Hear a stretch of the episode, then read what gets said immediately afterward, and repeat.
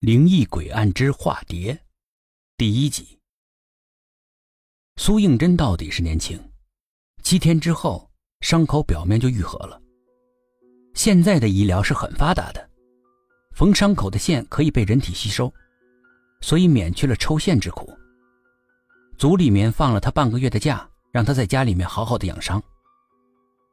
正是初夏的好时光。W 市一年中最舒服的季节，莫过于初夏了。花香醉人，清风伴着江水若有若无的潮气，轻轻拂过，有种让人不想醒过来的迷醉。虽然已经是艳阳高照，苏应真却不想起来，慵懒地躺在床上，享受着美好的时光。隔壁的小狗又汪汪地叫个不停，苏应真知道。是大哥出差回来了。每次只要是大哥一回来，隔壁的小狗总会是惶恐不安的狂吠着，好像大哥就像他的天敌一样。不过大哥是真的不喜欢小猫小狗的，见到他们就烦，家里面也从来不养小动物。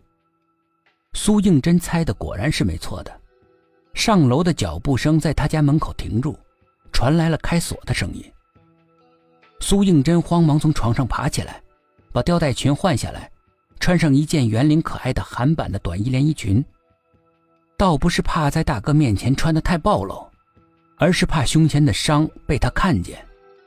大哥一直很反对他做警察的，如果知道他为了工作受了这么重的伤，非逼着他辞职不可。虽然苏应真已经领教过做刑警的危险，但是还是很喜欢这份职业，他可不想辞职。所以也绝对不能够让大哥发现自己受过伤。刚换好衣服，大哥就已经推门进来了。苏应真又气又恼，好过分，不敲门就进来了。大哥的嘴角牵起了一个迷人的微笑。我又不知道你在换衣服。不知道为什么，他收住了笑，板起了脸，两只眼睛盯着他的脖子。苏应真捕捉到他情绪的变化，心里面有些害怕，以为被他发现了受伤的地方。没想到大哥严肃的问：“你的项链呢？”苏应真下意识的摸摸脖子，他早就给忘了项链丢了这个事情了。那个，不小心弄掉了。他有点害怕。因为大哥的脸色阴沉的，就像暴风雨来临的天空一样，布满了乌云。屋里的气氛也变得令人窒息。过了一会儿，大哥的脸色才逐渐的缓和下来。有没有遇到什么危险？没有，没有。苏应真连忙否定。大哥盯着他，眼神从上至下将他看了好几遍。这种眼神让苏应真感觉到不舒服，就像是自己一丝不挂的站在他面前，一点隐私都没有。他又恼又羞又心虚，小脸涨得通红，眼神也不由自主的闪烁起来。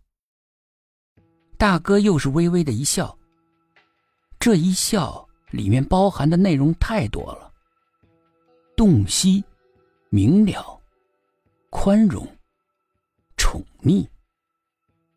苏应真这才如释重负，眼里也荡起了微笑，撒娇的扑到大哥怀里。大哥的怀抱并不温暖，相反还有些冰冷的感觉。可他还是喜欢被他紧紧抱住的感觉，因为他是他世上唯一的、不可取代的亲人。尽管怀抱没那么温暖，但是在用火热的心疼他。吃过了午饭，苏应真去了他的好友白雪家里。苏应真从来不把她叫做闺蜜，只当做好朋友。她不叫闺蜜的，总觉得把好朋友叫闺蜜很恶心。至于为什么觉得恶心，她又说不出个缘由来。她是个有些小任性的女孩，常常会根据自己的喜好来判断一件事情。白雪的妈妈看见苏映雪，真的很高兴。冲着白雪的房门喊：“姑娘，出来接客了。”尽管苏应真很了解白雪的妈妈，知道她天性说话就没个正经，但是听到这儿的时候，她还是忍不住哈哈大笑了起来。